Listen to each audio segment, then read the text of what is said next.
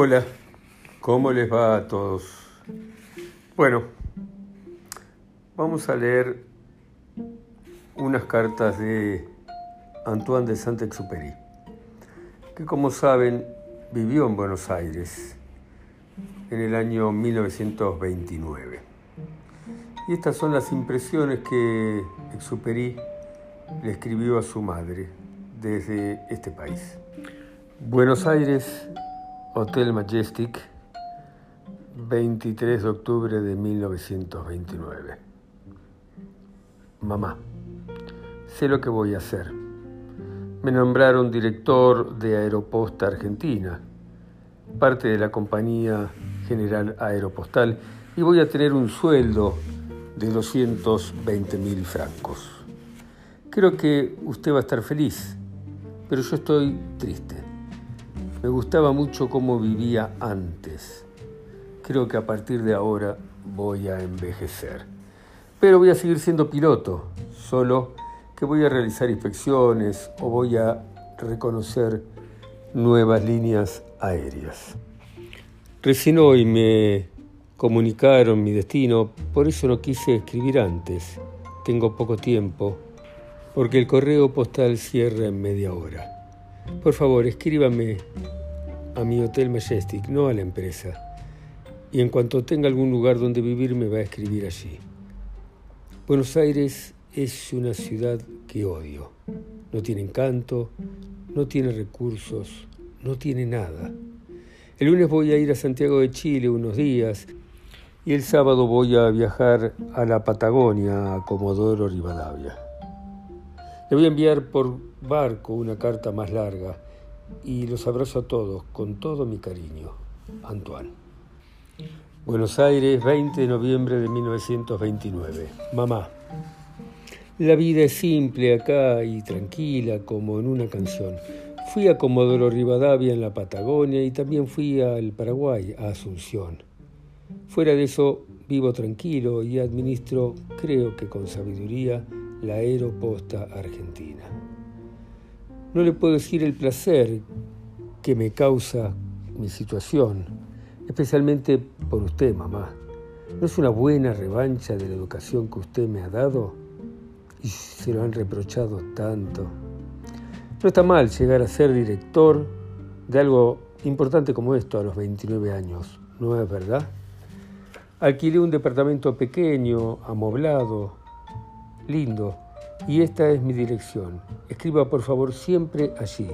Señor de Santa Exupéry, Galería Güemes, calle Florida, departamento 605, Buenos Aires. He conocido mucha gente deliciosa, amigos de los Balmorén. Dos de los hermanos están en América del Sur, además. Seguramente voy a encontrar otras personas a las que le guste la música y los libros y que me consolarán bastante del Sahara y también de Buenos Aires, que es una especie de desierto. Mamá, usted me ha escrito una carta tan dulce que estoy muy emocionado. Me gustaría tanto tenerla acá conmigo. Sería posible dentro de algunos meses, pero Buenos Aires me hace temer tanto por usted. Es una ciudad en la que uno está completamente prisionero. Usted piensa que no existe la campiña en Argentina, nada. No se puede salir de la ciudad jamás y fuera de ella solo hay campos cuadrados que no tienen árboles, con una barraca en el centro del campo y un molino para el agua. Durante kilómetros, cientos de kilómetros, no se ve otra cosa desde un avión. Es imposible pintar, es imposible pasear. También me gustaría casarme. ¿Y Monot? Por favor, deme noticias de todos, y de lo que se dice de mi situación nueva y también de mi libro. Los abrazo a todos con todo mi cariño, Antoine. Buenos Aires, 1930. Mamá, la semana próxima va a recibir por telégrafo unos 7.000 francos, de los cuales 5.000 son para darle a Marchán y 2.000 son para usted. A partir de noviembre le voy a enviar 3.000 francos por mes en lugar de los 2.000 que habíamos acordado. He pensado mucho y desearía que pasara usted el invierno en Rabat y así pudiera pintar, porque la región es encantadora y usted va a estar muy feliz y se podrá ocupar de un montón de obras interesantes.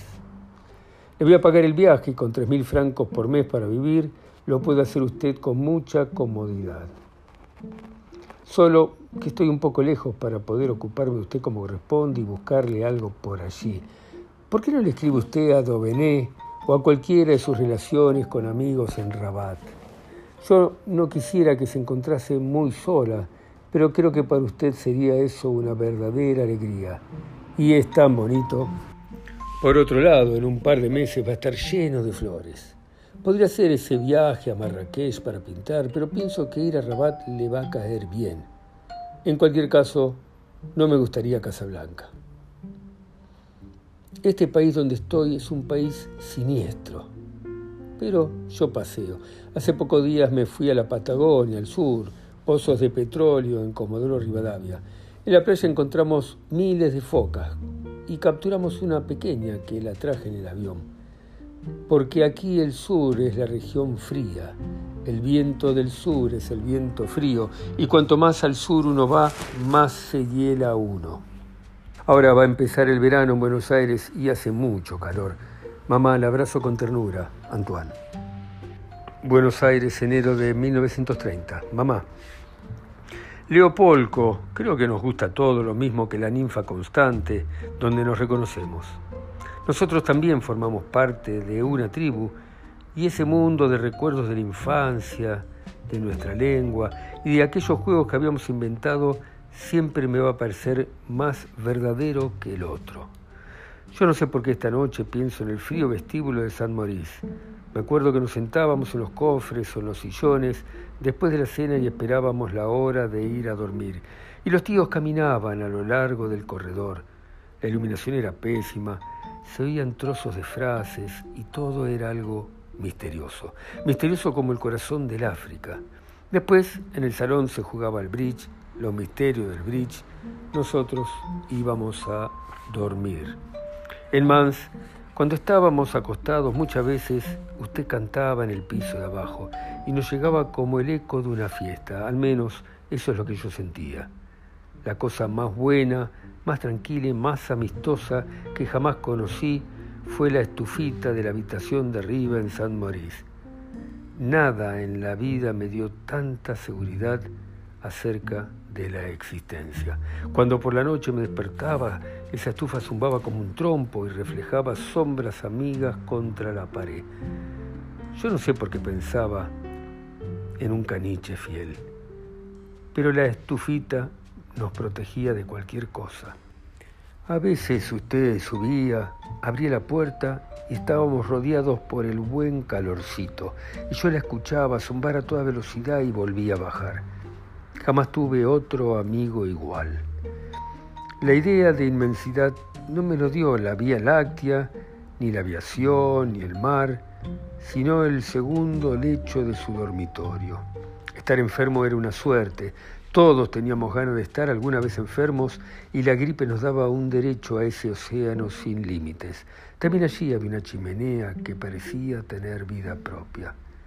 La idea de la eternidad me la dio la señorita Margarita, mi gobernanta.